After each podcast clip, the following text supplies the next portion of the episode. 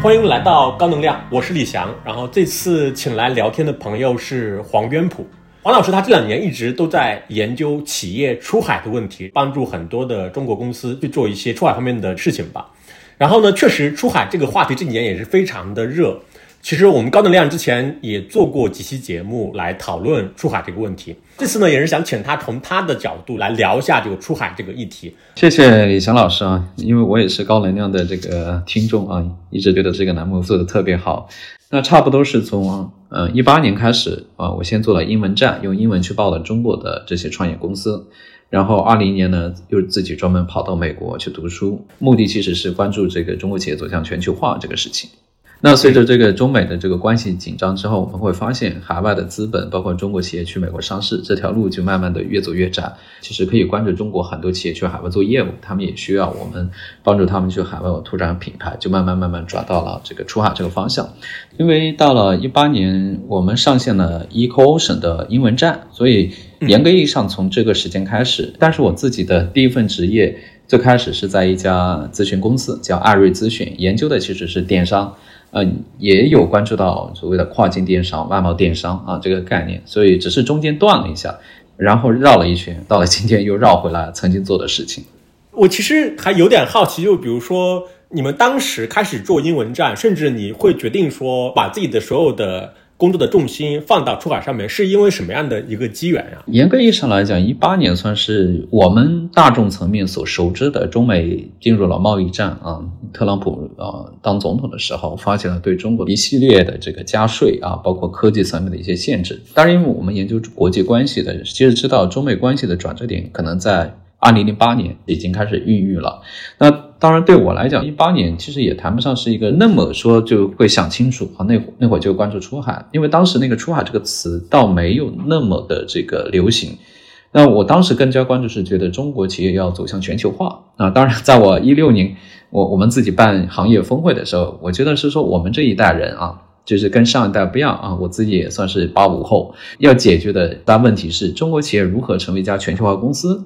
如何从在中国一个大市场有知名度到变成全球有知名度？中国的很多公司虽然在国内知名，在海外一点知名度都没有。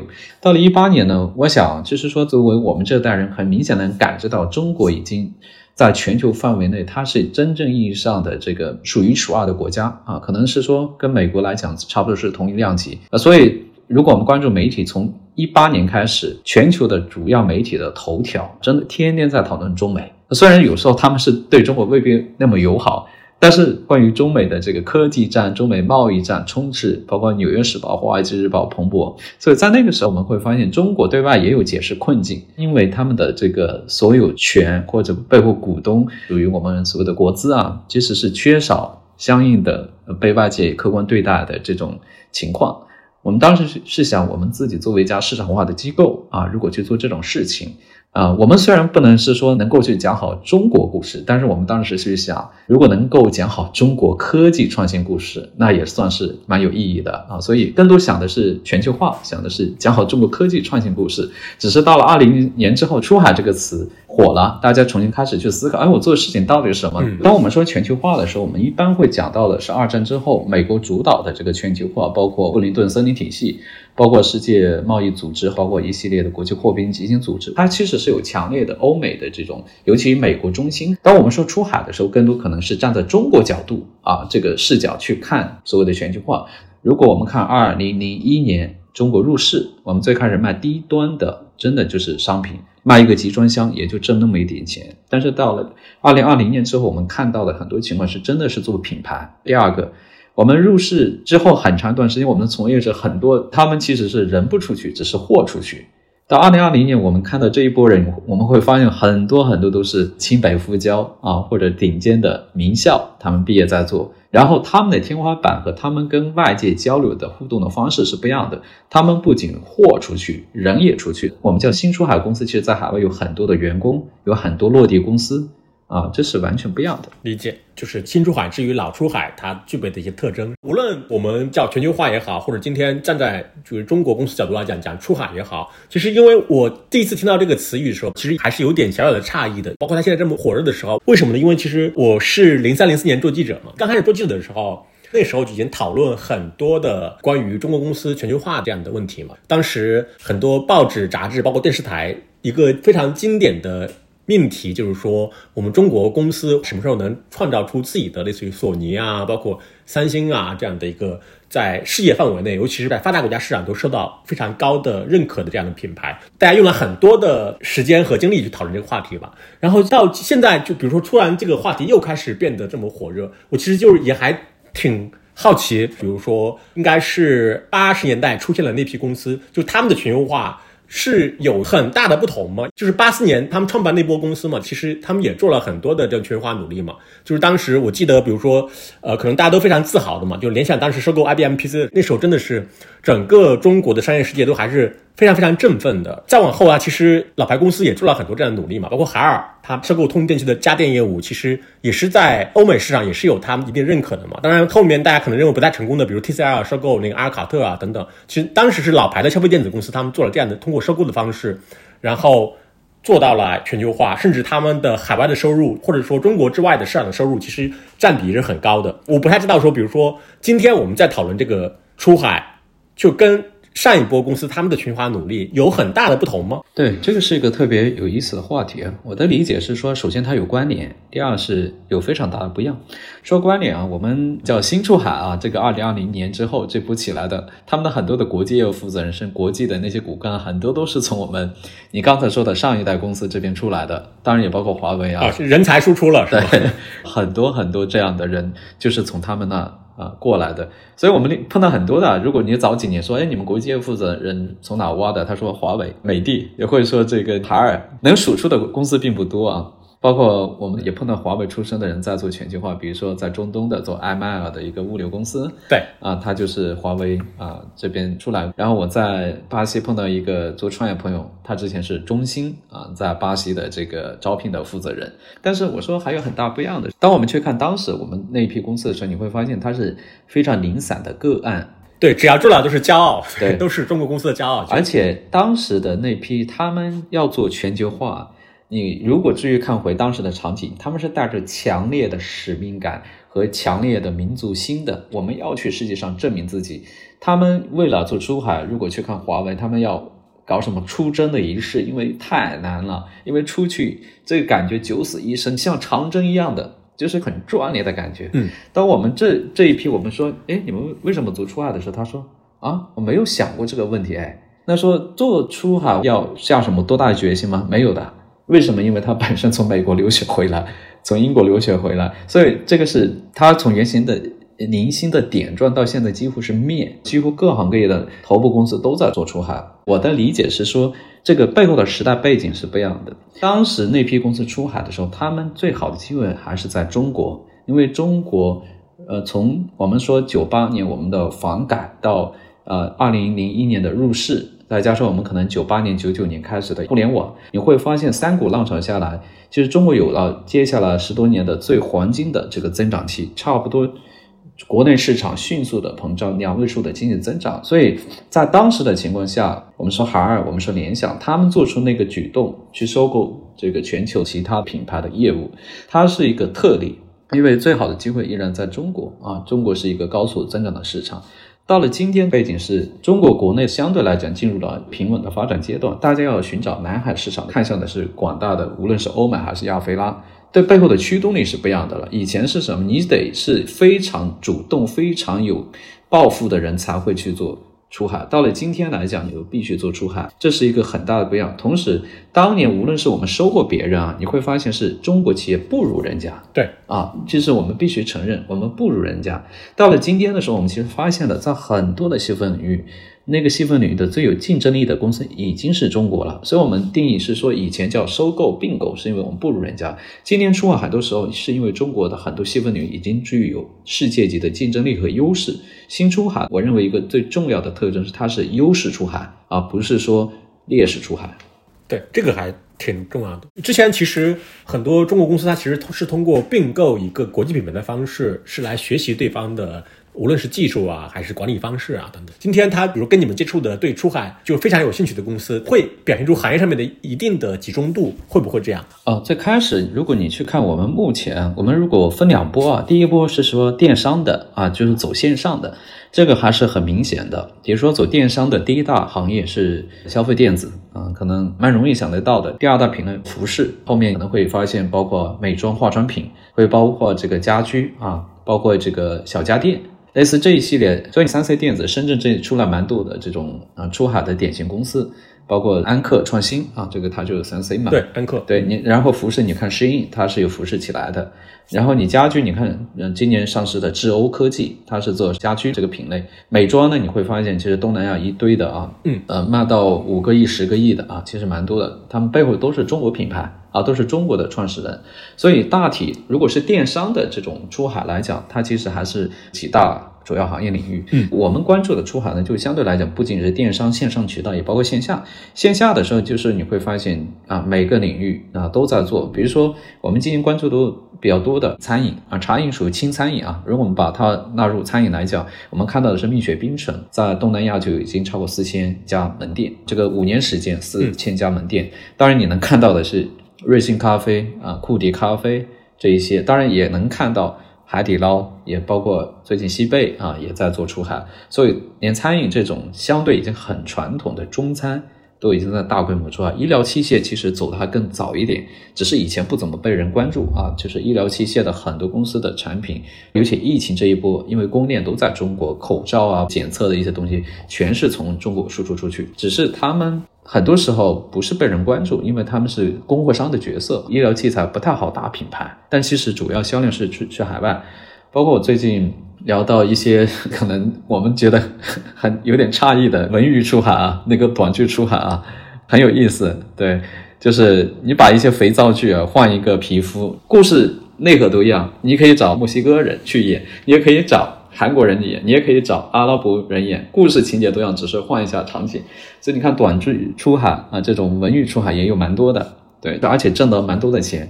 至于说我们之前可能知道的游戏，对，其实都是国内嗯稍微受到限制，所以反倒在海外开花结果。今年还有一个热点 SaaS 啊，SaaS 出海，原因是国内的付费习惯没有养成，包括。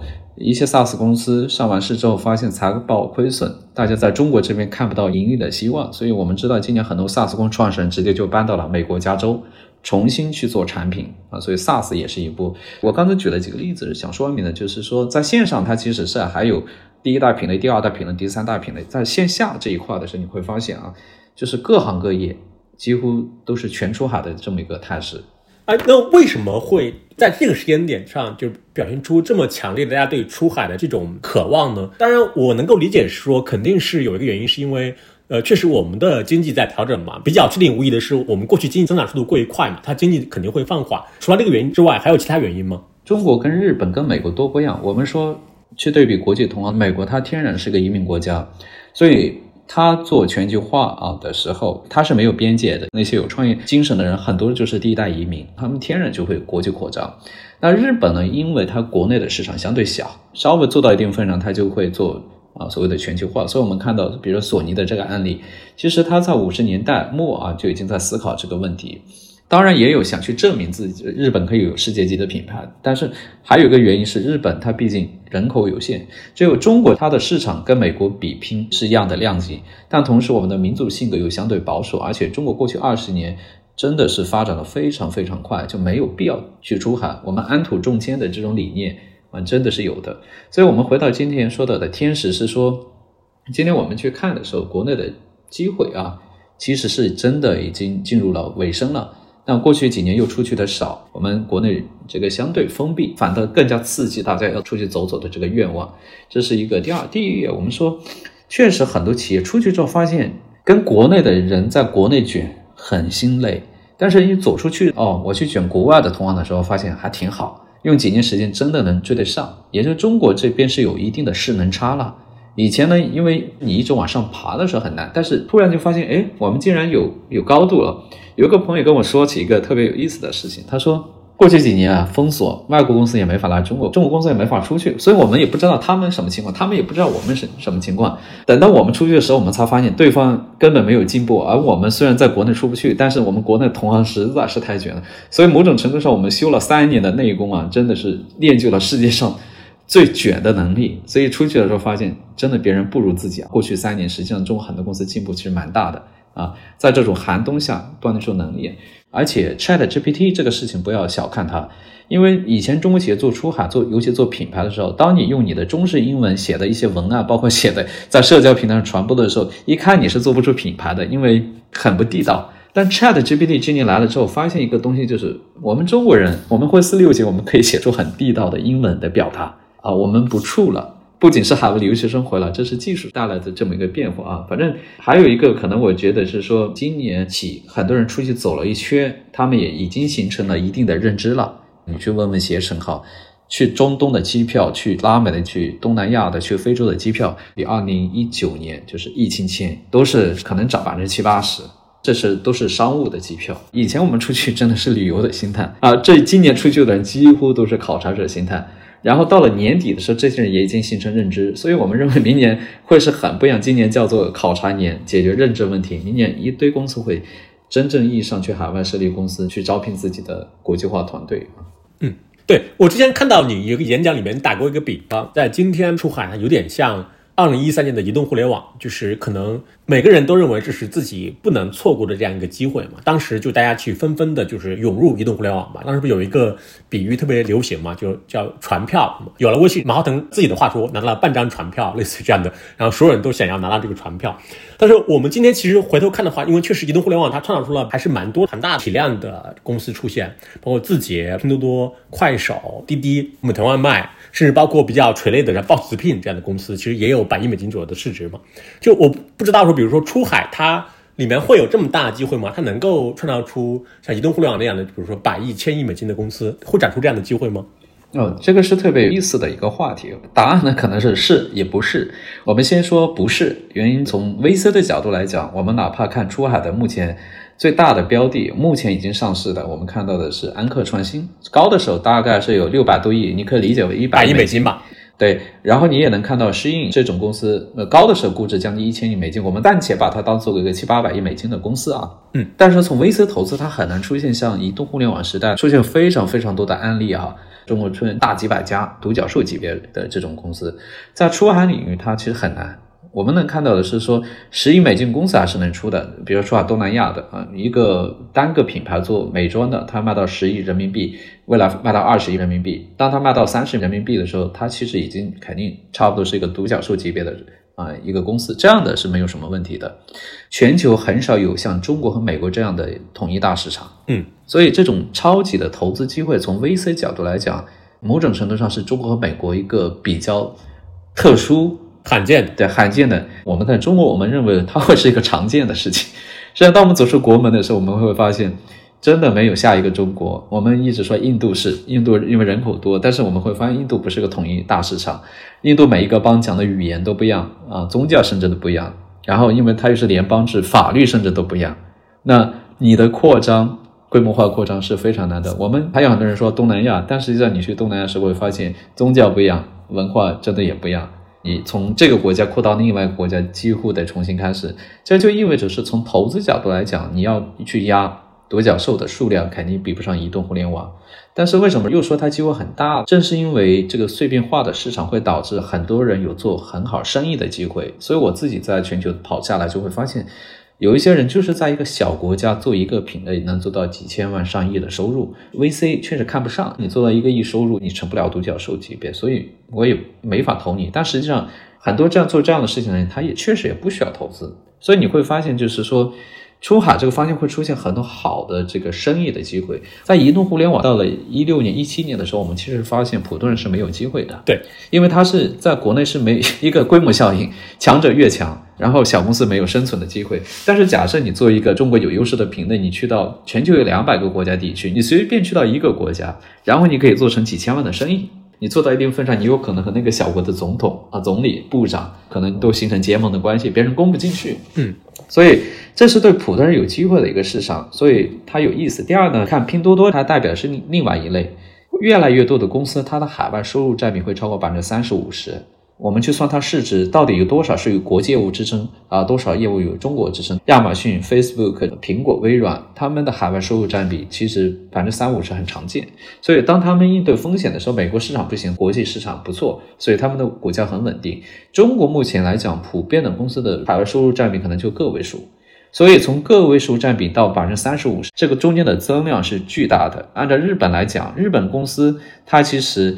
某种程度上，在海外再造了一个日本的体量的经济体，所以如果我们去推断，假如中国是一个将近二十万亿美金的这么一个超级大市场，如果未来我们的很多代理公司他们海外收入百分之三五十，这就意味着可能我们在海外能造一个一百万亿人民币的这么一个大市场，然后很多中国公司它的市值的很大一部分股价支撑点来自于它的全球化业务，所以可能产生的是另外一种。可能不是叫做单独出海的机会，它产生的是一个龙头企业，它用国际化业务去支撑它成为一个世界级企业的这个机会。对，其实字节和拼多多已经非常典型了嘛。是的，我们说今年的这两个时间节点非常有意思啊，一是拼多多它的市值超过阿里巴巴，呃，字节跳动它的营收超过腾讯。我之前还在 CCV 给 LP 啊去演讲的时候，我说。我我希望大家看好中国，其中一个点就是中国新一代公司他们在激进的搞全球化。我当时演讲的时候，拼多多是还没有超过阿里。我说阿里最高市值的是达到八千多亿，离亚马逊当年只有一步之遥。但是我们后来发现，当我们的阿里只在中国国内强的时候，我们在过去几年被亚马逊拉开的差距是巨大的，因为别人是全球市场。所以拼多多这么激进的搞这个出海全球，我相信。甚至拼多多有机会成为冲击万亿美金的公司，因为它从服务中国的十四亿用户到服务全球八十亿用户，这是有可能的。字节也是这样，所以我是蛮看好世界级公司会来自于这些拼多多、字节，当然还有很多啊这种新一代的年轻的有国际视野的这些年轻创业者。对我之前有一个朋友，我今天回想起来，我觉得他说的还挺准确的。一九年左右，他说他会认为说，今天其实。二级市场对中国的互联网公司，就尤其在美国，包括香港上市的这种互联网公司，他们的估值体系是给的过高的。我就问他为什么，他说，因为你去看的话，其实他们的 PE 差不多都是跟那个美国互联网公司差不多的嘛。但是他说，可能这些二级市场投资人忽略了一点，说那些美国的科技公司他们是服务全球用户的，然后中国这些公司呢，它可能就是 服务中国用户的。他就从这个推，他会认为说，当时的中国的科技互联网公司，就是它整个的市值有点过于高了。我今天回想起来，我觉得还是挺正确的。是的，是的。我听下来，其实今天就出海而言的话，除了拼多多、Timo，包括吸引这样的大公司，其实创业者在里面也是有很多机会在里面的，是吧？对创业者，只是我们定义创业者是不是说融到资的才叫创业者，还是说他做出了成功的产品，获得了目标市场的认可，他哪怕是没有融资，我相信后者定义大家不会介意说他没有融资啊。对他可能不是 VC 的很好的机会，是吧？对，我最近在深圳，可能很多人在深圳待过，知道深圳有特别多挣钱的这种做对外生意的，嗯，然后 VC 找他说你们能不能融点资呀？他说我为什么要融资呀？我一年几千万利润，上亿的利润，所以你会发现，很多其实做这个出海的公司，它其实不需要融资。我知道几个拿到融资的，是我们 VC 求人家拿到融资。他说：“你看，嗯，你这不是挣钱嘛？但是你还可以有更高的理想啊，你可以以后上市呀，对吧？还有一些年轻的人，虽然他看一下，哦，我现在十个亿的销售啊，有个一两个亿的利润，确确实实哦，人生是不是要追一点上市？这个投资人很关心。”格局也高，可以给到我一些 指导资源，是吧？对对，拿他一点钱。我发现好几个案子都是这样，不是别人求着融资啊。另外，当然还有一个现实情况，就是很多做出海的公司，他们其实是收入来自海外，所以他们其实非常低调。嗯，他们要融资的，走上上市那条路的时候，合规成本比较大。包括中国企业做对外的事情，就是在很多国家法律不健全的时候，你你通关的那个是有一些灰色的。所以大家虽然挣钱，但是大家走资本这条路呢，实际上有时候不太敢走，因为你走的话，有一些东西解释不清楚。包括我们交易所，其实他们也不太能够理解你到底你这个收入怎么来的，你这个环节是怎么做的，其实有一些说不 说不清楚的地方，所以宁愿不拿融资了。像这一波的出海的公司，比如说我理解，像安克创新，它是很典型的。就中国供应链上长出来的一个出海公司嘛，比如西印其实也中国也是呃中国供应链的优势嘛，还是说它已经是另外一种，它就是真的完全就是一个出海公司了。它是一个在动态发展的一个过程。我觉得它，呃，这一批公司从最开始可能百分之百依赖于中国供应链。慢慢走上于这个供应链的全球化的一个布局。所以，我们去划分一个出海公司的不同的阶段时，我们会发现，当一个公司开始说它的供应链是源自全球，它的服务也是面向全球的时候，这个叫真正意义上的全球化公司。往下一层呢，就是我们目前大多数中国公司目前的情况，就是它的供应链几乎依赖于中国，然后面向全球。这个典型的，比如适应你刚才提到的，很明显嘛。他们原开始的供应链几乎都在珠三角，尤其是广州啊、佛山这一块啊。那么到了今天，我们看到他在土耳其有工厂啊，当然呢也是他扶持的这个供应链啊。呃，包括听说要大力的发展在巴西的这边的供应链。未来你说，哎，比如说孟加拉国是不是可以成为它的供应链？当然会啊。所以它在这个进展过程中，那么你说这个。呃，电子的这一类，目前来讲，肯定绝大多数还在中国。但是接下来，如有些低端一点的，我们有些工程本身转移到了这个东南亚，尤其包括我们说汽车的零部件，很多转移到了墨西哥。所以你在做线上的时候，其实你如果面向美国市场的时候，甚至有时候你在墨西哥采购的时候，是不是成本可能更便宜？所以我认为这是一个动态一个过程，在朝着那个呃所谓的。全球供应链的这个角度去发展的一个过程中，对对对，之前应该是有一个商学院教授提出来的嘛，他说开始的时候可能是我们是中国对全球嘛，就是你的全球化其实你中国资源对全球，就是到全球市场，然后可能未来可能你需要全球对全球嘛，就是你是一个呃创立于中国的公司，但需要学会去使用全球的资源。来去面对全球的市场，可能就这么一个过程。是是，跟你讲的还是比较吻合的。因为你自己其实接触过很多已经做了出海的和很多想要出海的公司，就我不太知道，比如说你在跟他们聊的过程里面，就是他们对于出海这件事上有什么就是认知上的误区吗？包括有哪些坑，可能是本来不在他们的脑海里面会有这样的东西吗？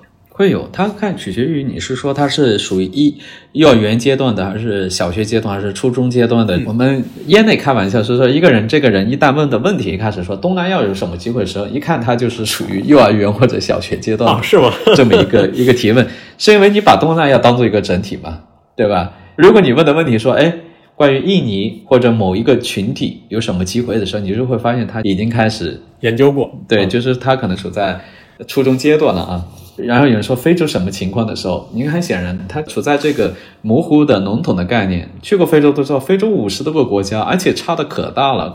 当然，美国人有时分不清中国、日本、韩国，好像你们都长一个样子。普遍啊，目前中国公司还处在这阶段。第二个就是大多数中国公司之前是不太关注所谓地缘政治的啊，这两年才开始真正关注地缘政治。哪怕中国大公司啊，就是踏的坑，比如在印度，这反映的是什么？就是中国人啊。虽然我们在喜欢讨论政治，但是做生意的时候，在海外的时候，往往就经常又忽略掉啊这个很重要的一方面。这跟欧美公司差的还是蛮远的。我觉得也不能叫错误的认知啊，而是说这个忽略掉的，往往是需要花一些钱买教训啊。现在很多人去墨西哥，哪天搞不好墨西哥那边又出现重大的这个变故，因为大家可能也不太会去研究墨西哥和美国的关系到底怎么样，美国多大程度上能够影响墨西哥的决策，对吧？其他更多是说一些认知层面的，比如说老板。普遍认为说，哎，我做出海立马就想着搞钱，然后做出海，这个老板从来没出去过，只是听说人家做出海能挣钱。但实际上，中国最知名的公司出了国，你可能别人都不知道，在海外可能大家都知道马云老师，但是连连我们说 Pony 马一出国，可能听到的人也不多呀。是，但是我们很多传统企业老板，尤其是那些当董事长的，在你知道，在中国公司你像神一样的嘛？啊？然后大家被惯着啊，什么东西都安排好。出来国之后，觉得理所当然，别人也知道你。很多时候蛮遇挫折的，会发现怎么人家不搭理你，然后人家怎么。你解释老半天，人家根本不想见你，这是我们碰到蛮多这样的一个问题。我自己也去纽约读书嘛，在国内也算是做了一些知名度，很多人知道。当你去了纽约的时候，你会发现牛的人太多了，别人没听过你很正常，所有东西得重新开始。是，但是我们年纪大的人，他很难有这种心态，是说，难道我做出海，我真的得重新开始吗？得，所有东西得像一次创业那么去做。所以大家把这事情想简单了。实际上，我认为绝大多数公司出海，他们的国内业务在短期对他们的出海是一种负担，而不是资产。对他们会认为他们有优势，而且一些老板一旦认为是优势的时候，他很容易产生这种嗯，不切实际的想法，认为自己东西卖出去就能卖好，实际上不是这么回事。他往往把这个又怪罪于自己的国际业务负责人不给力，然后就跟我们当年传统企业转电商一样的啊，那些老板要换掉一任又一任的这个电商的负责人。现在很多传统企业老板换掉一任又一任的国际业务负责人，这就是认知没到位产生的。你说那个我印象很深刻，当时应该最有名的就是万达嘛，就是电商业务负责人那不断的换嘛，然后在全市场去请人过来做。是的，包括你刚刚讲那个，我印象也很深刻，就普通中国人，甚至包括中国偏精英的那些知识分子啊，包括媒体人啊，包括公司里面偏管理层这些人，就是其实我们有一个习惯，我们认为的全球或者世界。其实就是美国嘛，对，就是我们关心很多美国的新闻。其实我们对世界上很多的其他的国家跟地区没有那么关心的。因为我前段时间跟我一个同学聊，在二一年之前他在印度驻站，对他当时就他就很诧异，他说就印度的本地的媒体上面其实报道中国的新闻是蛮多的，但是你要看中国的。媒体上面其实报道印度的新闻其实蛮少的，就像你讲的那样，我们其实没有那么关心地缘政治，包括非洲，可能你讲非洲五十多国家，但我们其实认为非洲它就是个整体嘛。对，李强老师你说的这个其实特别有意思，我之前在领英上发了一个帖子，我说嗯。我们中国人应该要平视美国，我们不能在美国面前觉得我们做的比他差，我们要有自信。我用英文写的，下面就评论了东南亚，因为我在领英上还有挺多的粉丝啊，然后他们就写了一个说，中国能不能先平视一下我们？是说你们只盯着美国，我们眼里只盯着比我们好的，跟我们文化有关系啊。我们眼里面比我们差的，我们经常性其实很轻视、看不起，比如说嫌贫爱富啊，尊重成功的，对不成功的鄙视。这样出国的时候，你就会发现遇到非常多的问题。其实美国人骨子里面也傲娇的，他也可能也看不上啊那些不如他的国家。当然，我觉得你刚才说到的这个也在发生变化。从我们的外贸的额度啊，就是如果你回到十五年前，百分之八十就是欧美发达国家，到了最新的数据，现在可能百分之六十以下。我看了二零二二年十一月份的数据发布，“一带一路”占比大概是百分之五十左右的一个市场份额，也就是说，从欧美中心开始走上全球啊，就是真正关注亚非拉。我自己去走了一圈，我发现也是，所以我刚才说的机票增长最多的是什么？是中东，是拉美，是非洲，也是一个新出海的一一大变化。刚刚提到说，在国内做的还蛮不错的一些公司和品牌，就是他们在出海的时候会就是遇到一些挫折吧，或者挫败感很强。我不太知道，比如比如说他这种。会表现在哪些方面呢？因为按照通常理解，它在国内如果做的不错的话。那说明它的产品能力啊，包括它组织能力啊，还是有一定的家底的嘛。这就是跟我们说创新者的窘境这样书里面提到，你在中国市场做的很成功的时候，你会有路径依赖，因为你认为你已经成功了嘛。嗯，所以你很难真正把自己打破，说从零开始去思考海外市场需要什么。当然，这个不仅仅是中国公司做出海的时候遇到宜家啊这种公司，它最初来到中国的时候也遇到这样的一系列的问题。你说它产品好吗？好，但是去翻历史啊。宜家这个公司当年他来中国，他说我们要环保啊，所以我们要对塑料袋收钱，对，比如说一毛钱、两毛钱，然后中国的用户就很生气啊，我买你东西啊，个塑料袋你还收我钱啊，不爽。比如说宜家，它在欧美市场卖的时候，它其实针对的是工薪阶层卖，其实价格是便宜的，对，不贵的。对他来中国的时候，他们也想主打这个品牌定位的时候，发现问题了。因为两千年初啊，中国的收入水平只有那么高，所以你主打的如果是工薪的这个品牌定位的时候，其实你面向的用户其实很有限。啊，没有购买力，所以其实宜家在中国的时候，主打你会发现是那些新兴崛起的中产阶级，就所谓的其实给人感觉是高调性。所以后来他们把那品牌调性，包括这个针对的用户群体也发生变化。中国公司一样的，而且中国公司面临的问题一定比欧美公司做出海面临问题还要大。比如说我们中国要的这个家具和美国要的家具不一样的，因为美国的房子大呀，独独栋的这个，那你其实不拿着中国的房子的尺寸去设计东西吧？啊，这是很常见的问题。那包括我们说的文化，中国的文化，坦率来讲，因为我们老强调我们的特殊嘛，所以中国的有一些东西跟世界的融合，其实中间有一个蛮大的 gap。实际上，很多产品本身就是你文化的代表，其实很难够理解你的故事，理解你背后的这个逻辑。所以，它怎么要换成当地语言能听得懂的？啊，至于是说我们中国公司在海外犯的让当地消费者反感的，从文化层面出现问题，其实太多了。包括我们 TikTok 这样的，已经算出海新一代公司最好的。对，他在二零二二年不发生的这个情况，他的呃英国的负责人公开说九九六，然后还被 Financial Times 专门还报道了，引发蛮大的一个讨论。它说明的其实说中国公司它的这些问题。还会在一个一个公司上重演。那这个东西，无论是市场的匹配，还是风俗习惯，还有说团队管理，啊，一个都不会少了。我觉得肯定是比美国公司会遇到的问题还会多一点。对我们开始的时候讨论的，确实二战之后，那整个的全球化是以美国在主导的嘛，就包括他也参与了规则制定，他在国际组织里面其实有很大的话语权。欧美的那种文化，就是战争结束之后，他们是比较强势的一方的嘛，确实也是被整个世界所认可和接纳的那种文化，可能跟这个也是有很强烈的关系的。像你刚才讲的，就是中国文化，它确实感觉特殊性其实还挺强的那种，因为包括中文其实也很难学嘛。对我多说一句，有一位教授他是这么去评价这个不同的出海或者全球化的模式，呃，他认为美国的这个全球化叫降维全球化。就是说它是降维打击嘛，因为很显然，首先美国出海的时候，它的美国公司占住了产业链利润最后的环节；第二，它的美国是强势文化，影响力也大；第三，它的这个美元也最值钱。所以你会发现，美国公司去哪，都一般是在当地最好的地段租最好的楼，招当地最精英的人才，也有些人才是从他美国留学，在美国工作几年派回去的。所以在全球各地，大家以在美资公司工作为荣，很容易高薪嘛。对吧？如果你说二十年前你在上海，你两千美金的收入啊，月薪不低了呀。但是对于美国来讲，两千美金算什么？对吧？两千美金当时乘以八，一万六。二十年前在上海，他一定能招走清北复交，甚至这个工作蛮久的人。中国呢，他们认为是说，针对欧美，我们是属于身为全球化，就是很难。就是说，比如说，中国公司以我们的货币能量和我们的产业链的这个利润的厚度。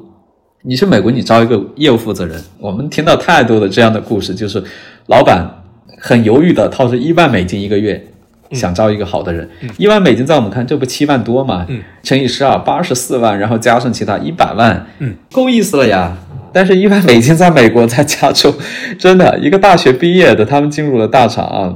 他们进入亚马逊这样可能就一点五万美金了，可能还不包括他的那期权股票。你会发现，其实是说，就是反映了我们当下的情况。所以，我们中国企业出海，呃，我之前在我演讲里面也说到，其实全球顶尖的人才是不太会进入到中国的这个呃在海外的公司的，并不会以在中国公司工作为荣。目前来讲是这样，肯定最顶尖的人才去到欧美公司。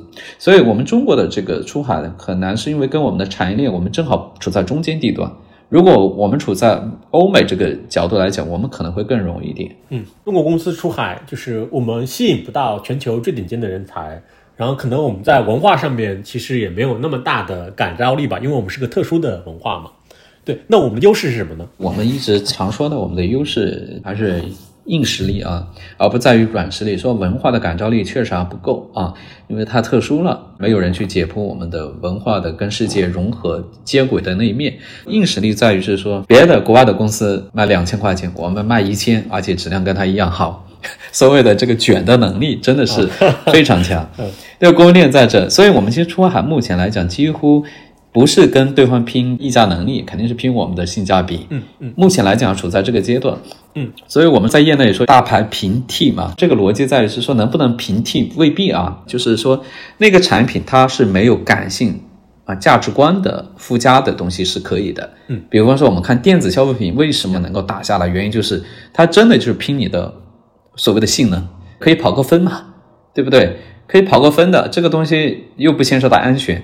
然后你卖两千块钱，我卖一千，加上全球消费者确确实实都在变穷嘛，嗯，所以你会发现他们还是会买中国的，在那种感性的，比如说这种奢侈包的层面，你会发现就特别特别难，不是做不出来啊，因为这些包也是在中国制造，它背后是世界最顶尖的明星他们代言，你就会发现中国的明星出了国也不被人知道，是。他们不会代言中国的这品牌，你说一个化妆品。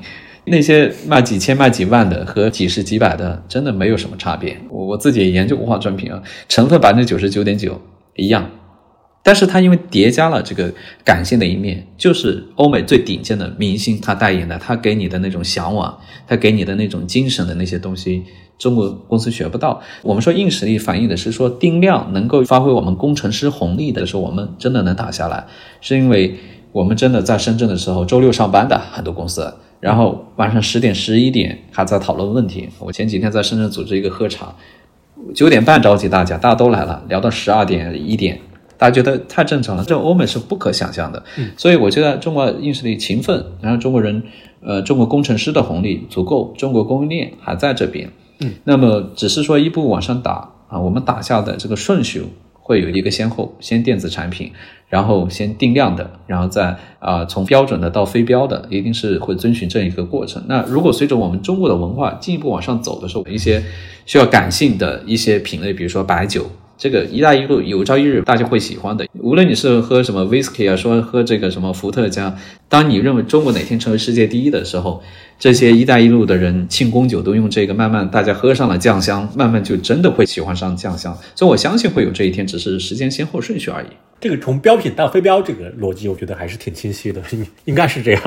就有点像最开始电商是不是也是从标品到非标这样的一个过程？整体来讲，我们去看电商呢，无论在美国还是中国，最开始其实都是从书本嘛，对，然后从书本呢，慢慢到了就是比较轻的，价格比较便宜，然后体积比较小的，比如说的那种三 C 的，包括后来的手机啊，然后慢慢慢慢过渡到比较大件的。随着你基础设施越来越完善之后，你的家电包括家居。慢慢慢，我们现在其实很多的卖的都是一些相对个性化的一些产品了。是是，整体遵循这个，所以确实会有一个先后的顺序。但至于说中国企业出海能达到多高的天花板，最关键不是中国的制造业啊，制造业其实都很强，最知名的品牌几乎都在这边生产。最重要的是说，我们怎么去讲好中国故事这个能力，包括中国本身的软实力这块。不是我们做企业和做公司品牌能够解决的，它确实依赖于国家势能带来的这个红利。我们暂时还在等待这个红利。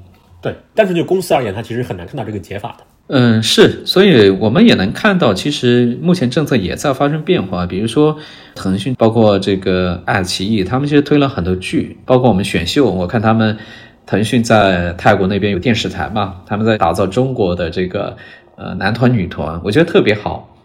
因为很多东西，它本质上，我们自己当年崇尚欧美，我们是看到很多美剧的。我们是因为这个美剧，所以我们对美国公司产生好感。因为当我们在里面看到他们在喝咖啡的时候，我们会产生向往。所以，对于这种生活方式的向往，这些东西是我们目前欠缺的，但也有公司在补。嗯，所以我说的刚才说的，我们拍了一些很多剧，它语言就是东南亚的语言，然后他们看到，哎，中国的这是上海的生活方式，这是北京的生活方式，他们会产生这种向往。尤其包括一些产品，它本身，比如说你的扫地机这种东西，如果你是硬推卖的时候很难，但是如果是一部剧里面，它带来的销量其实是比投什么投放其实更有效的。所以我觉得软实力也在有一些市场化在做，包括上面对于国内做一些节目，其实还是有一些。制约的因素，但是在海外的时候，我们其实还是鼓励的。国家鼓励文化出海，也鼓励大家走出去。所以，我们看到李子柒这样的案例，他把中国的一些东西在海外传播的很好，还是要乐观一点啊。只是这个时间呢，嗯，需要等待。是现在对于你接触的公司而言，比如他们比较感兴趣的出海地，就热门出海地是什么地方？比如是东南亚、中东还是什么地方？如果说我们是按照先后顺序来讲呢，最开始肯定是美国了啊，美国是第一大市场，最有付费能力，所以那些想挣钱的、挣品牌钱的，一般去美国。但竞争又很激烈，是吧？对，目前来讲，很多挣到钱的还是在美国市场挣到钱的。过去四五年，其实在东南亚杀出了一批，比如说我们看到的这个蜜雪冰城，很显然在东南亚杀出了一片天地啊。就是因为它满足了当地的用户想喝甜的、想喝冰的，然后价格也实惠的这种饮料。当然，你也看到一些化妆品在东南亚杀出来的。所以，东盟在过去十年的一个大变化，就成为了中国第一大贸易国啊，第一大出口国。所以，其实反映的也是一个东南亚这块崛起很明显。过去五年，我们看到的。以阿里为例啊，最开始我们说它国际化是它收购了拉扎达这边啊，也投入了很多人力在当地运营，包括当地的无论是 shopping 啊，这些都是华人给，只是水土不服。我刚跟一个朋友交流，他说是这样，今年去沙特人特别多，愿意留下来的人特别少。因为我自己也去沙特，我自己感受就说，你让我在那待个半个月可以，你让我在那待三个月，我感觉我还是会疯掉，因为完全没有娱乐啊，电影院才刚刚开始有，酒吧暂时看不到希望啊，宗教因素。然后呢，确实太热了啊！一年下来九个月，你白天你出门晒，你是能把你给晒晕的，因为温度太高了，太高不是说三十来度，它是四十度、五十度的这种，你说怎么办嘛？真正落地还是少一些游戏公司，他们往往这些还是生活在迪拜啊，甚至在国内遥控啊，大概是这样，业务的热度还不够。另外一个比较热的就是你说拉美，拉美呢就两块，一个是去。去巴西搞电商啊，然后去墨西哥开工厂。嗯，这块呢，确实墨西哥去的人是非常多。这个背后因素是说，有很多的外资企业，他要求他的供应商，如果你不去墨西哥那边开厂，那我就把你踢出我的供应商体系。嗯，包括这个。我们说特斯拉，他说如果你不跟着我去那边把你的供应链转过去，那我在中国这边的工厂的供应链都不用你了。所以大家其实去的特别特别多，但是这个热呢，还指的不是说立马做出了成绩，因为今年去，无论你是建厂还是买地还是租房租厂，其实它有一个过程。所以我们理解为说今年还是考察大年。真正说你如果是买地厂建起来，你可能两年时间；如果是今年过去的，你。到二零二五年才真正意义上工厂才能够投建，二零二零年去的可能现在已经开始在实际的生产了，所以用这个时间推的来讲，就去的人多，但真正开始在那边把业务给赚起来的还很少。巴西呢，这个人口多嘛，啊，就是拉美第一大人口大国，所以包括适应、烧品啊，包括我们的速卖通，其实在那边都非常的积极活跃。所以我们想说，第一个的这个先后顺序会有一定区别，第二行业领域和。真正落地的时间上，大家会有一定的差别，甚至包括非洲很多人去了，但实际上非洲去的人整体来讲还是很少，因为大多数中国人觉得非洲还是太落后了。去了一圈之后，他确实也会劝退很多人，因为你确实基建包括城市的整洁度各方面，确实离我们这这些在上海、在北京、在深圳生活的人的预期实在稍微有点难以接受嘛。实际上去看过的人多。呃，落地的真的还不够。嗯，其实东南亚反而是最成熟的，是吗？我认为美国和东南亚吧，无论是说中美贸易战如何打，日常的这种所谓的产品，它不太会限制。我认为说真正挣到大钱的还是在美国市场，尤其做品牌的肯定去美国。然后如果你铺货的，还去东南亚。比如说你是卖一个呃品牌化的三 C 数码产品，你你肯定得只能去美国、去欧洲。嗯，因为东南亚买不起。嗯。对，所以它其实还有一个叫做品类的一个分布，去到不同地方的品类会不一样。但品牌在美国不会竞争非常激烈吗？有在美国就很成功的这种出海的品牌吗？安克创新肯定算是从美国市场做起来的啊，它本质上不是激烈的一个问题。美国是二十五万亿美金的一个市场，它等于这个东南亚加中东加拉美加上非洲加上中亚加上俄罗斯，你把这些其他加上来，你都比不上美国呀。嗯。对吧？嗯，这是客观事实。所以它虽然竞争激烈，但是因为市场足够的大。另外一个来讲，三 C 说竞争大，其实还是中国企业竞争中国企业。以前呢，日本、韩国还是有一些啊，但是这些你会发现做的最好的肯定都是中国。所以竞争也是中国企业之间的竞争，而不是说中国企业和美国企业竞争。这是一个。第二个，我们看到的是说，亚马逊它最开始最成熟的市场在美国，而上面的卖家也几乎都是中国这边的，所以。美国市场和中国供应链是被亚马逊全球开店从十年前就已经对接好的，所以每年的这个所谓的黑五啊，包括它的两次的会员日，其实都是中国卖家最挣钱的时候啊。然后可能零零散散有一些别的国家卖家，但主要是中国卖家。嗯，对，只是可能有一些名字，你看，哎，这公司叫什么？有可能看起来不像中国公司，实际上它是中国公司。所以竞争归竞争激烈了。过去几年，美国政府发了很多钱，民众还是有钱。嗯，然后。加上美国民众又舍得花钱，我们聊了很多企业，依然认为这个美国依然是最好的市场，嗯啊，依然是最挣钱的市场。欧洲反而会差一点，欧洲因为虽然体量大，但是它本身不算是一个统一的大市场。第二呢，这个经济在下行啊，不像美国这么坚定，美国依然是一枝独秀。只是说我们如果要找这个增量市场，人无我有啊，这种你会发现亚非拉其实蛮多这样机会，因为没有这个东西。对，所以印尼你会发现。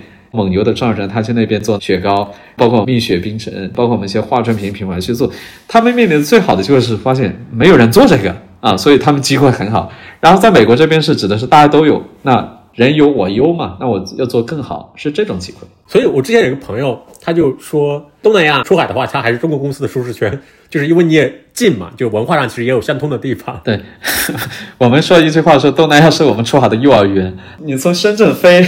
河内肯定比飞这个北京要近，嗯，对吧？第二呢，东南亚在那些富裕的人其实都是华人，然后生活方式也相对来来讲能融入，所以我们一直开玩笑讲，如果你说你做出来就天天去新加坡，你这不是去的一个幼儿园嘛？那那个太舒适了，你会说中文就可以了，马路上都能碰到熟人，这个算什么出海嘛？对吧？所以确实你说的这话是对，但不代表是说这边没有机会。东南亚过去十年真的变成中国的第一大贸易国啊，它还是有原因的。从国家大战略来讲，也想把周边国家搞富一点，嗯，周边的一些跟着中国能够发财、能够致富，比如印尼，因为他们是中国的受益者。你讲好中国故事，你最终要用那句话啊，以后跟着中国混的也都变富了嘛，就跟我们当年说跟着美国。混的变富了，这个是有巨大的暗示作用的，所以我们会发展东南亚，会发展中亚啊，我们要把这两块会搞好。如果东南亚是幼儿园，大学是什么地方呢？对于公司出海而言，美国市场是吧？我觉得依然还是欧美市场。东南亚来讲，中国企业我们说多多少少有点降维啊。人民币真的，你付三千块钱、四千块钱，你就能招着当地很不错的人才。嗯，在我们的深圳，在北京。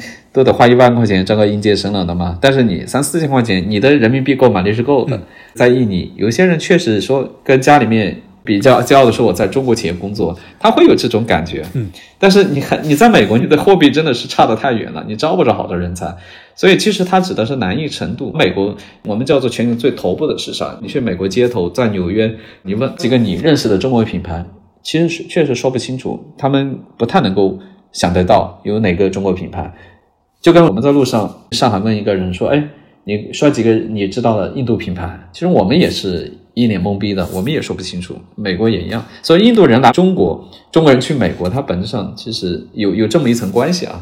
所以之前就是任正非不是讲过一句话吗？他说：“他说在美国市场其实像是养功嘛，就是你从山脚往上打。”所以它难度就会大一些。其实我们的新能源车是不是在欧洲市场还是有些优势的，是吗？我的感觉是说，如果没有地缘政治的因素来讲，我觉得中国新能源汽车肯定是在全球范围都有优势，甚至包括在美国啊，不是说美国有特斯拉就没有优势。特斯拉它的用户群体还是相对一个偏高端一点的。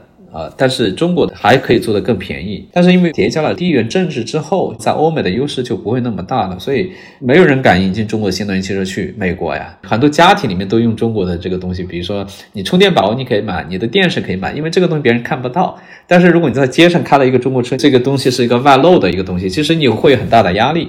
其实我觉得被政治化了啊，因为。欧洲来讲，其中一大支柱产业，比如说德国第二大经济体本身就有汽车制造业嘛，就包括今年这次 在德国的那个车展啊，比亚迪是吗？也不仅比亚迪，就说比亚迪表现的非常高调，中国各种新能源车展让他们真真切切感受了威胁。所以某种程度上来讲，也是中国需要适应一种新的现状。是，比如说我们中国以前也要求这些欧美汽车厂商来中国的时候，你必须在中国设厂。你也要求，比如说最开始百分之五十一的股份是中资的企业，有可能类似的事情会在欧洲出现。所以像比亚迪或者一些有追求公司，肯定会在欧洲去设厂。呃，没法通过仅仅说出口。我们今天报出数据，中国的汽车出口真正意义上超过日本了啊，全球第一。对，但你仅仅是说中国制造，然后输往全球，别人确实不太欢迎，别人希望你能够把这个供应链啊，把这个生产厂商放在那边，也能培养他们的工人。你说过分吧？呃，也可以说是他们把门槛抬高了。另外一个层面来讲呢，也是说中国企业需要考虑到当地的一些实际的利益，你要给当地带去就业，你需要给当地带来。带去更好的这个经济的发展啊，这样才可能长久了。而且，呃，我有一个感觉，我不知道你会怎么看这一批表现的还蛮优秀的这些，呃，全球化的公司、出海公司，其实就是他们把在国内的这种公司文化和做事情的方式带到了另外一个市场。它有时候其实反而会引发这种反弹，就是我们国内的这种公司文化和价值观呀、做事情的方式，其实它可能是跟当地的那种。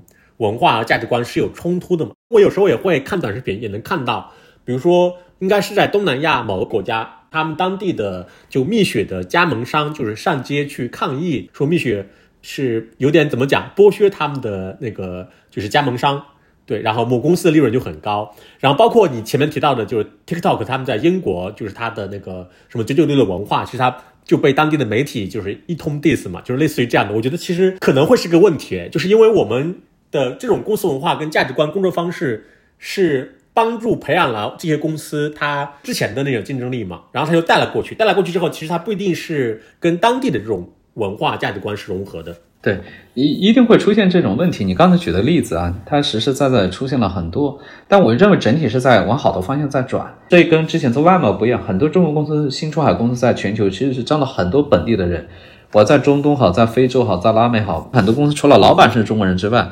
或者少数几个他的这个核心人员是中国外，都是本地的员工。你可能搞不好你刷到另外一个视频，河南的那个小哥在非洲跟他的非洲的这个同事开会，用他的非常中式的英文这个跟他们交流。其中有一点让我印象特别深刻，他用英文说：“我们周六要加班啊，然后你们如果不加班呢，以后不要找我借钱啊。”我当时在想，他这招用的很好，你知道吗？他想加工进度，但是呢，如果你用别的方式，你未必有效，因为。你知道很多国家，它其实没到月底啊，其实工资就花花完了，确实会找公司借钱。他为了达到这个，其实，在非洲融合的还挺好，我感觉他是抓住了核心的点。所以最关键的是说，我觉得可能是说他在每个地方会形成我们中国跟当地的一个新型的一个互动的一个方式。首先，我们不认为啊，所有的欧美曾经定义的全球化公司所具备那些东西都是对的。嗯，对我们不认为那个全是对的，因为。很显然，我们知道有虚伪的一面，只是口头上那么说，但实际上的隐形的天花明显的在那。然后也不重视当地人，也没有真正意义上说把当地人提拔为什么什么。对，所以最关键的真的是说，全球人民无论文化怎么样，最终是说对方获得好处，获得经济利益，改善家庭的经济水平。之前的跨国公司它有个问题，其实你说这么多年下来，欧美的跨国公司挣了非常非常多钱，但是如果你客观去讲，给全球人民。带了多大的，比如说公平啊，其实你会发现这方面做的不够的。你如果你去看啊，中国出现一批中产阶级，但全球很多国家就是那些跨国公司挣着大钱了，包括一些利益既得者，普通的人没挣着大钱。所以我相信从国家层面哈，他一定想着去打破原有的那种方式，至少从心底想的是说，怎么用一种更公平合理的国际分工去重新定义所谓未来以中国为主的全球化，应该是。让更多普通人获得益处。现有的引发的冲突，是因为原有的定义它是由欧美定义的那种，呃，所谓的多样化，所谓的这样那样。但是回到本质来讲，是说这个国家应不应你过去得到了更好的发展？至少欧美公司很多确实没做好。那中国公司是不是有可能做得更好？我不清楚啊。做出海，我一直跟企业说。你们不是做生意，某种程度代表的是中国的一种外交行为。虽然你们不承认你们有这个寓意在里面，但实实在在是。所以我说，我们要尊重当地的文化，不要去俯视人家。第二，切切实实在让你在当地的员工获得益处，那尊重你啊。我觉得有一些东西是相通的，但同时也要想着，就摒弃掉上一代欧美公司全球化的一些弊端嘛。包括东南亚，包括那个墨西哥呀，包括中东，甚至包括非洲这样。我其实还挺好奇，就是。有我们的中国的出海公司，它在印度市场就是做的还挺好的，有这样的例子吗？因为印度其实就是它肉眼可见的，它人口第一大国家，然后现在经济增长也非常的不错嘛。很多人会认为它肯定是下一个高速增长的经济体嘛，所以很多公司都会很好奇这点吧，就是我们看新闻都能看出来的。理解，我自己的研究生的导师呢，之前是中国驻印度的外交官，我一八年的时候去印度，当时的时候你会看到小米啊、华为啊，包括名创优品啊。这都做得不错。那如果回到今天来讲呢？因为确确实实很多受了非常大的地缘政治的这个影响。印度人看我们和我们看美国是一样，中国要成为第一，那美国就挡在前面；印度想我要成为亚洲大国，中国就挡在前面。所以它有结构性矛盾。现在来讲，普遍肯定没有当年做得好了，几乎都在撤退，都在从印度撤。包括我们熟知的什么小米啊，包括 vivo，它印度的高管也都被抓了。但从目前来讲呢，就是说 OPPO 那边的，比如说一加手机啊，在那边还可以啊，就是卖的还可以。就是说这个公司还是被罚了钱的啊，就是说他印度会找各种理由来罚你公司的钱，但这个品牌它在当地卖的还可以，会有这种情况。只是说印度它要求越来越严，它是说你挣的钱你得在当地继续投产，在用在当地，甚至要求你可能说你需要在印度建厂，因为。就跟中国想推 Made in China，他们也想做什么 Made in India。如果你不愿意帮我扶持我的制造业，那他认为你就有问题的。这点不仅仅针对于中国公司啊，也针对特斯拉，针对这种欧美公司也是一样的。只是说对中国公司的这种歧视和这个限制就更严格。我们开玩笑讲，过去两年通过合法取得印度签证去印度的人，真的可能不到几百个。嗯，这很恐怖的。疫情前，我一八年去的时候，我当时问了一个数据，说虽然人不多吧，也每年有二十五万人去印度嘛，嗯，拿到签证的啊，然后印度每年呢，当时大概有一百万人来中国，到现在过去两年，可能就几百个签证，人派不过去，是，那你说你怎么有可能能做到好？所以你可理解，如果跟一八年、一九年比，整体来讲，现在处在大撤退的这么一阶段，短期你是看不到。中国公司重返印度或者在印度做得好的一个时机的，但是你刚才说这个印度这市场又不能不看，因为在二零三五年也就将近十年之后，印度大概率会成为世界第三大经济体啊，这个是问题不大的。莫迪他还得连任，他连任之后，等他再进一步往上走，两国的外交领导人能不能够去解决掉一些问题之后，把两国关系重新回到正轨，然后进一步推动中国企业出海印度，在这种企业层面也能够回到正轨。但现在来讲，真的是受两国关系地缘政治影响，几乎都在大撤退。我目前知道的就是。一加手机类似这种，在当地还是说品牌认可度还是蛮好的，嗯啊，只是说是不是以后有风险，就跟我们当年中国人。呃，有段时间民族情绪高涨的时候，上街把那种日本车给砸了啊，然后那个车是中国人买的，是不是这种也会出现，对吧？你料不到的呀。他们看中国是觉得中国跟他们也发生过打仗，然后他们也很有羞耻感嘛。但中国人知道这段历史的人又不多，以前是他们对我们的那种感情很复杂，其实我们没理会到啊。就如果一家公司他下定决心想要去做出海的话，你会给他什么建议？他会需要做什么样的准备工作吗？今年我其实，哎，面对最多的就是这个问题。我们之前就碰到，一上来是说，哎呀，黄总，你给我做一个全球化战略。然后我说，哎，你为什么做个全球化战略？他说，我搞出海啊，肯定能挣钱。然后我说，要不这样。我研究一下你公司，帮我推荐几个人给你。这个服务不叫咨询服务，叫做矫正认知服务。根据你所在行业，我们还是有见了很多人。我搞了一个叫出海全球百人会，有很多这个企业负责人。我说我帮你安排好，你找他们请教。比如一个月我给你安排十个，你去上门拜访交流，交流完之后我可甚至还后面再给你组个私董会，哎，照像照镜子一样的。然后聊完之后形成更好的认知啊，这是第一步啊。你如果你没有更好认知，一上来。头脑发热，毕竟我们是干智库，我们不希望没有说这个后面的风险。第二步，我们往往会问你有负责人吗？你既然要干嘛，无论从内部选拔还是从外部招聘，你总归要有，否则你说我先干，没有人落地啊，对吧？所以你第二步组织层面，你要有一个人配合自己，作为国际业务的负责人，没有这两个之前，真的就不要落业务。但你说我有了，你可能真的要做好准备，早期是要交学费的。最开始呢，你就是说慢一点。投入少一点，当你找到那个杠杆啊，你慢慢熟了之后再加大投入，就是这么一个缓慢的过程。我们建议他的节奏，第一年真的就是以看为主，第二年做点事情，通过做事情，但不能一上来高举高打，高举高打做全球化大概率啊不会有好下场，反倒完了之后，哎，一下子几千万搞没了，然后又看这个方向不对，其实不是方向不对，而是你的策略步骤不对。五千万的资金，第一年你花个五百万到一千万啊，就探路就好了。你如果能够用这个五百万把这个经验教训买了，这个学费也还好。最怕你开始第一年就砸了五千万下去，你这个学费就交的有点贵，而且第一年、第二年一定会交这个学费的。无论是说从认知还是你的组织层面，还是这个节奏层面，我们认为是说你是要用三五年的这个步骤。另外一个说海外市场选择，大多数中国公司。比如为什么去东南亚？原因很简单，就是东南亚有认识的人啊。啊，我我那个七大妈八大姑的那个小舅子啊，在那，我一个同学在那，很少有人会跳出是说，OK，根据你产品，你到底是哪个国家市场？在拉美也在非洲也碰到一些创业者，我当时我说，哎，很好奇啊，你们为什么来这创业？你是因为这有朋友？他说不是，是我自己分析下来，觉得我们我们的产品更加符合这个地方，然后就来了。这种项目往往都做得不错，因为他下了一个。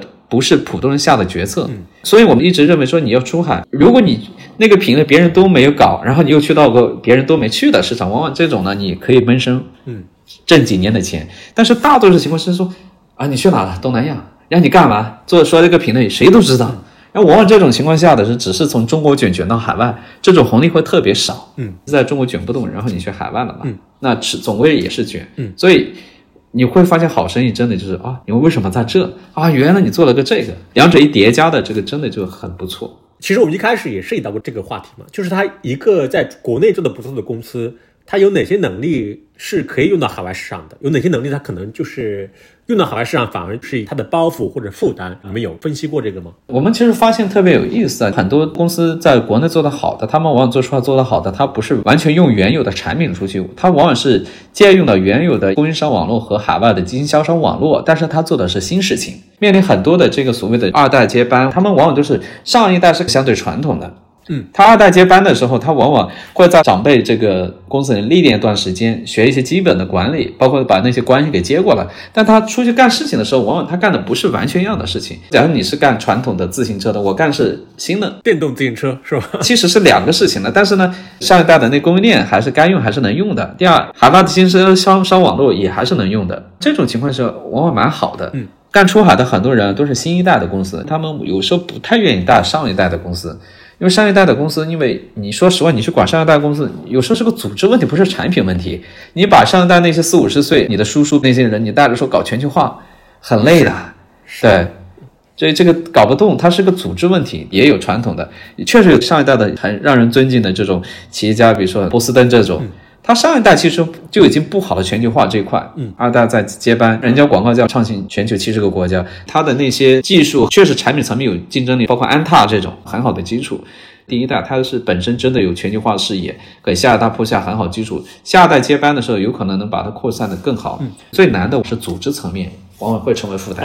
我也聊了很多二代，就你让我接班干嘛？做得好，大家认为是他爸的功劳；做得不好，你看骂的又是你。所以我们往往建议是这样：你们要搞全球化，这很简单，重建公司。当我在做全球化的时候，其实也是重组了团队，即便如此也非常难。原有组织那么多人招的人，其实不需要英文啊，不需要他是学对外的专业。但当我做这个的时候，我真的得招有海外留学背景的，对海外有基本认知的人。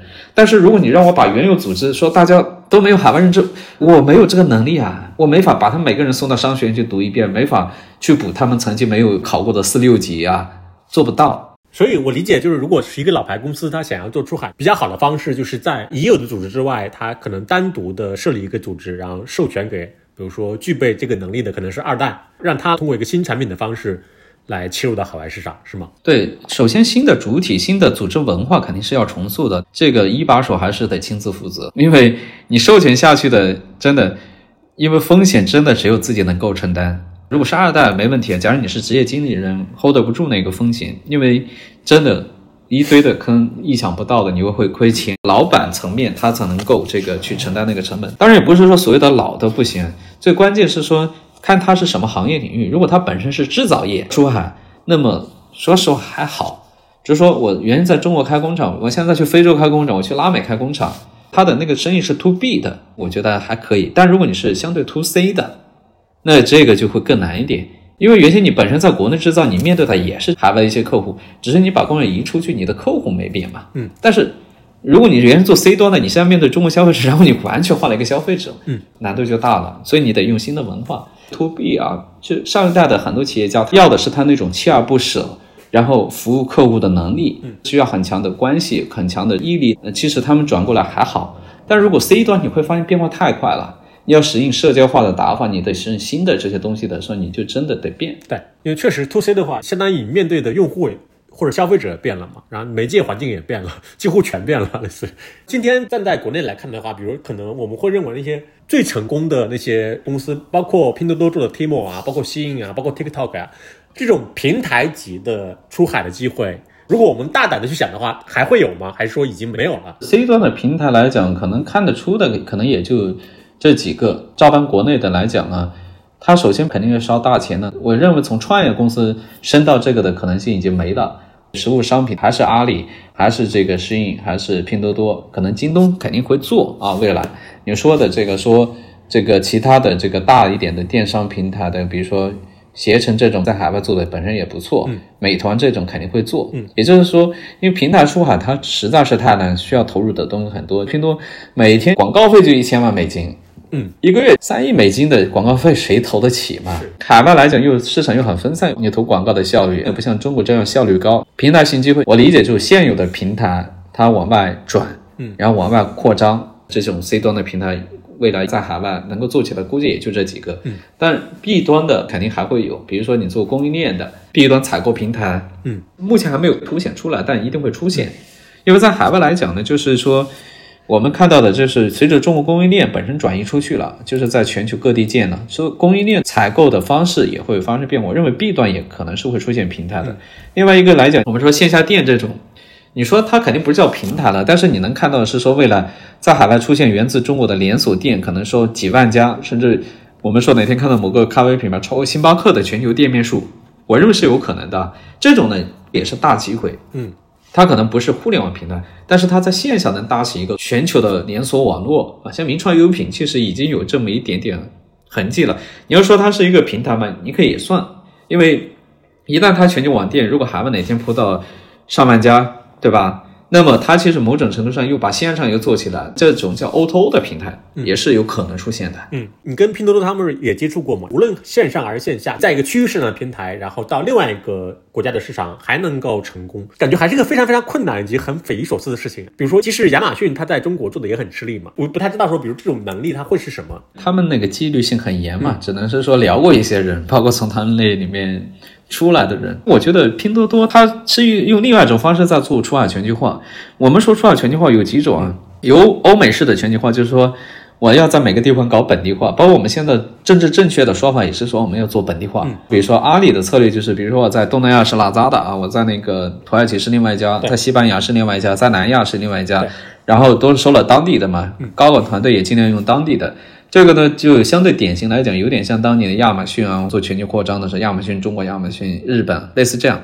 拼多多，我认为它的这个几点，第一点，嗯，首先，全球从消费者购买力来讲，很多人会压的是消费升级，他们可能压的是消费降级啊。我觉得这个洞见呢，包括深影，包括有些人提到说，很多人零八年就看到这个趋势了，不是这两年，冷战后一直可能确确实实有二十年真的是黄金期啊，大家认为世界就。全是美好，可能零八年就已经看到破绽了，全球进入了逆全球化，然后全球民众至少是消费分级，而不是消费升级。廉价的商品啊，要的就是便宜，那我极致的便宜。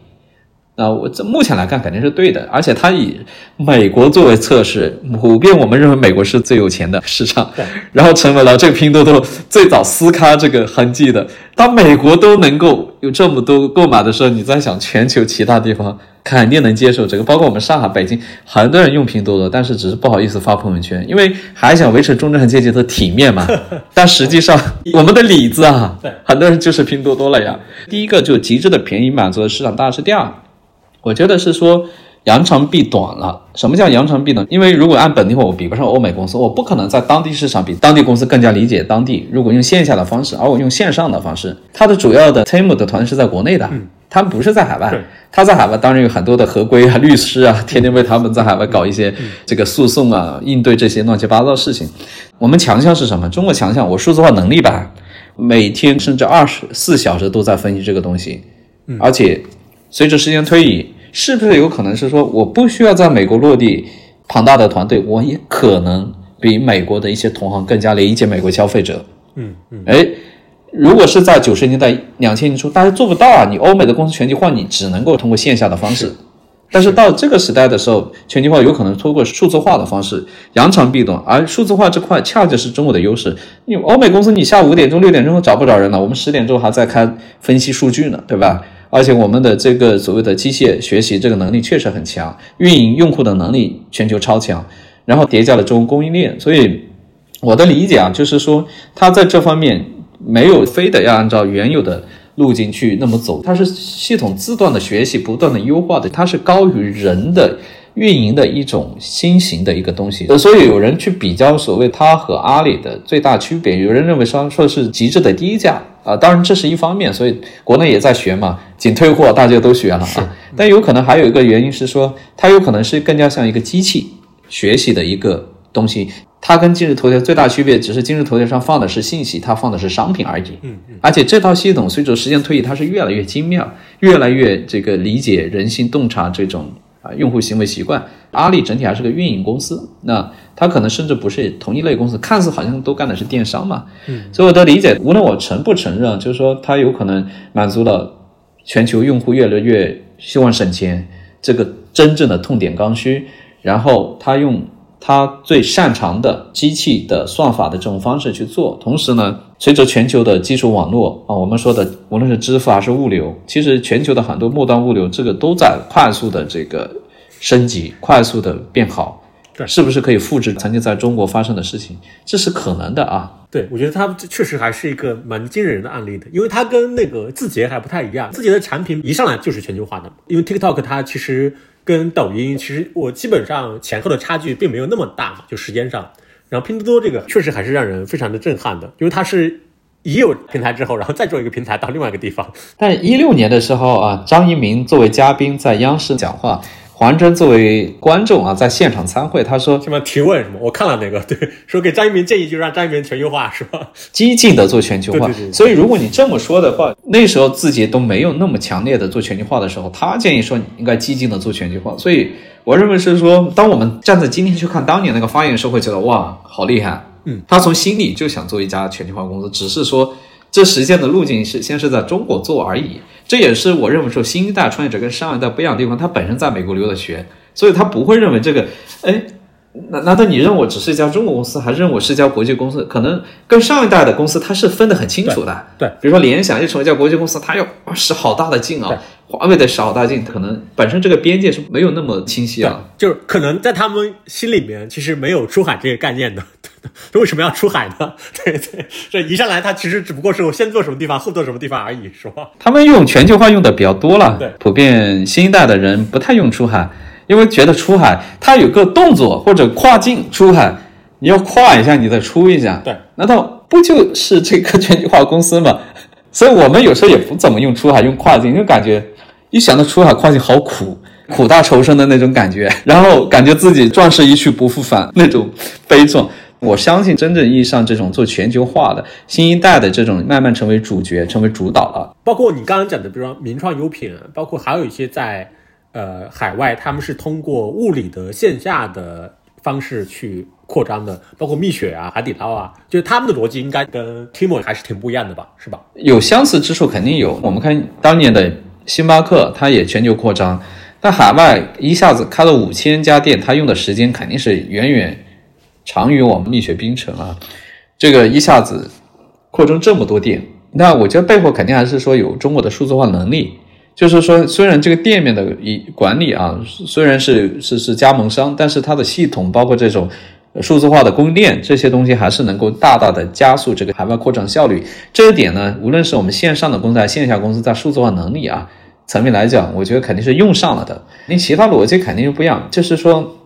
因为线上它是个无限空间，线下呢受限于各国的实际的情况。比如说，为什么在印尼开的那么好，在东南亚开的那么好？如果你去看这些茶饮，其中很大的逻辑就是因为这些国家的地便宜，嗯啊，租金便宜。在中国啊，很多餐饮包括茶饮，它的成本的大头是什么呀？就是租金嘛。对，如果你去到雅加达这个，你租金占它的成本可能是远低于中国，嗯，所以你会发现。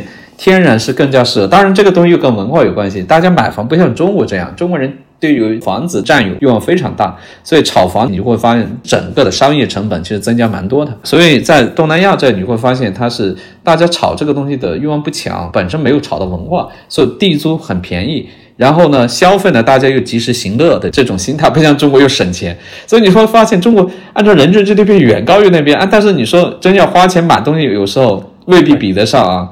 就是跟我们说，我们在北上广深，有时候我们的消费力有时候比不上二三线城市的人，不如长沙、成都，是吧？对，是这个意思啊。包括你线下的团队的培养，它的扩张会慢一点，所以我们能看到说，线下有可能出十亿美金到一百亿美金啊，对。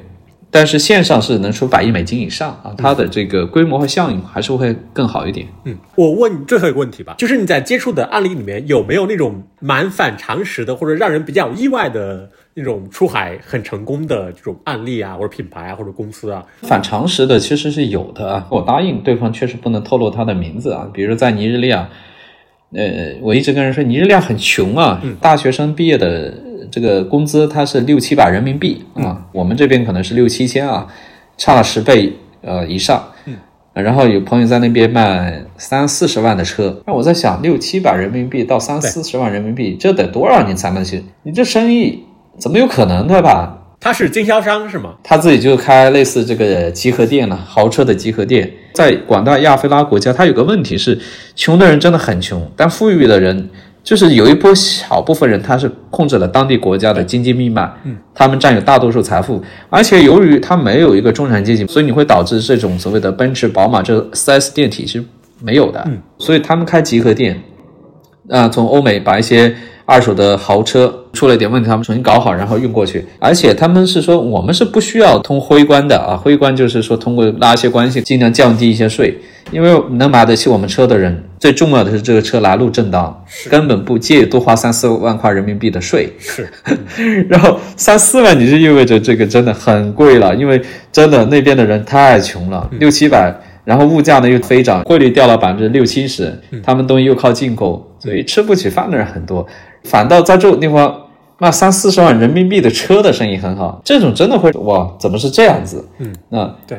那另外一个，我一直也跟人举过例，我说在哥伦比亚也挺穷的啊，因为我们一直说毒贩，说墨西哥毒贩多，哥伦比亚的毒贩也很多，原因就是政局也不稳啊，贫富差距很大。然后有朋友在那边做宠物食品，宠物食品啊，对，宠物食品，我说，哎。我说吃不起饭的国家，你天天养什么宠物嘛，对吧？我们的文化里面，猫和狗，你说成为家庭音乐很难。那到后来发现，哎，那边因为天主教文化，百分之七十家庭是有猫狗的，所以你会发现，在他们来讲，未必自己非得要吃的很好，吃饱肚子，但是这个是不能少的啊。所以你会发现他在那里生意做的也还不错。还有还有最后一个例子，当时我在肯尼亚啊，长江商学院的组织了一批人，有朋友帮他们组织了一个路演。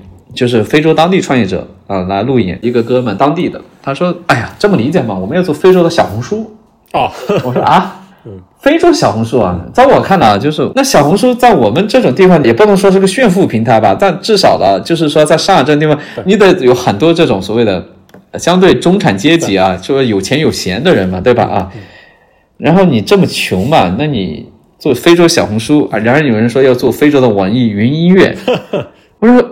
你们到这个水平了吗？我客观这么想。对，移动互联网有这么发达吗？但更重要，我是觉得经济水平没到这个份上。对，哦，网络倒迟早能解决啊，但是经济水平，你这个收入几百块钱，你说你天天搞这个干嘛？对吧？嗯。后来那个朋友跟我说是这样子的，非洲人民呢不像中国，中国人一直用什么经济基础决定上层建筑嘛，就说你没吃饱之前不要考虑别的，先吃饱啊，不要想精神层面的。他说非洲是这样子的。有可能音乐和你所说的那些精神层面，它和物质是同步的，物质上可以牺牲一点，精神层面不能没有。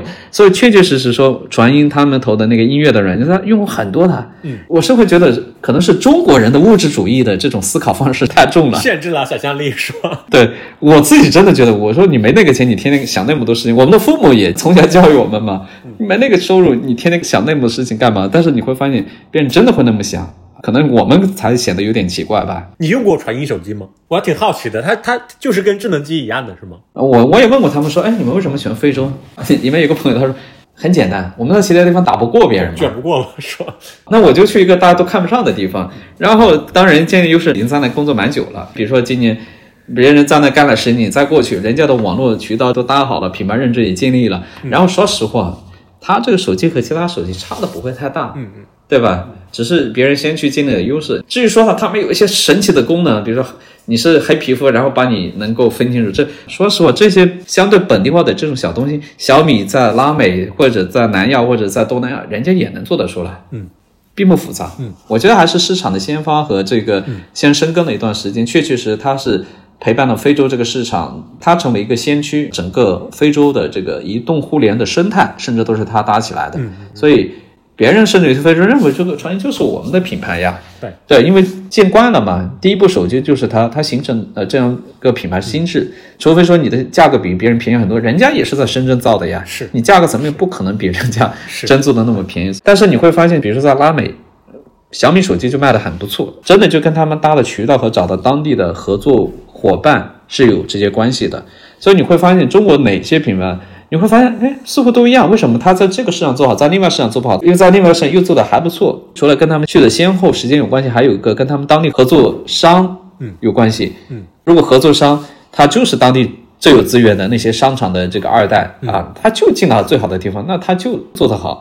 然后他是在当地有媒体资源，有这政府资源，他就做得好。嗯，啊，然后你先跟他认识，他成为了你的独家。对啊，往往就是在当地有资源的这种网络的搭建，决定了后面的很多的事情。有意思，那我们今天就先聊到这儿吧。行，谢谢李湘老师。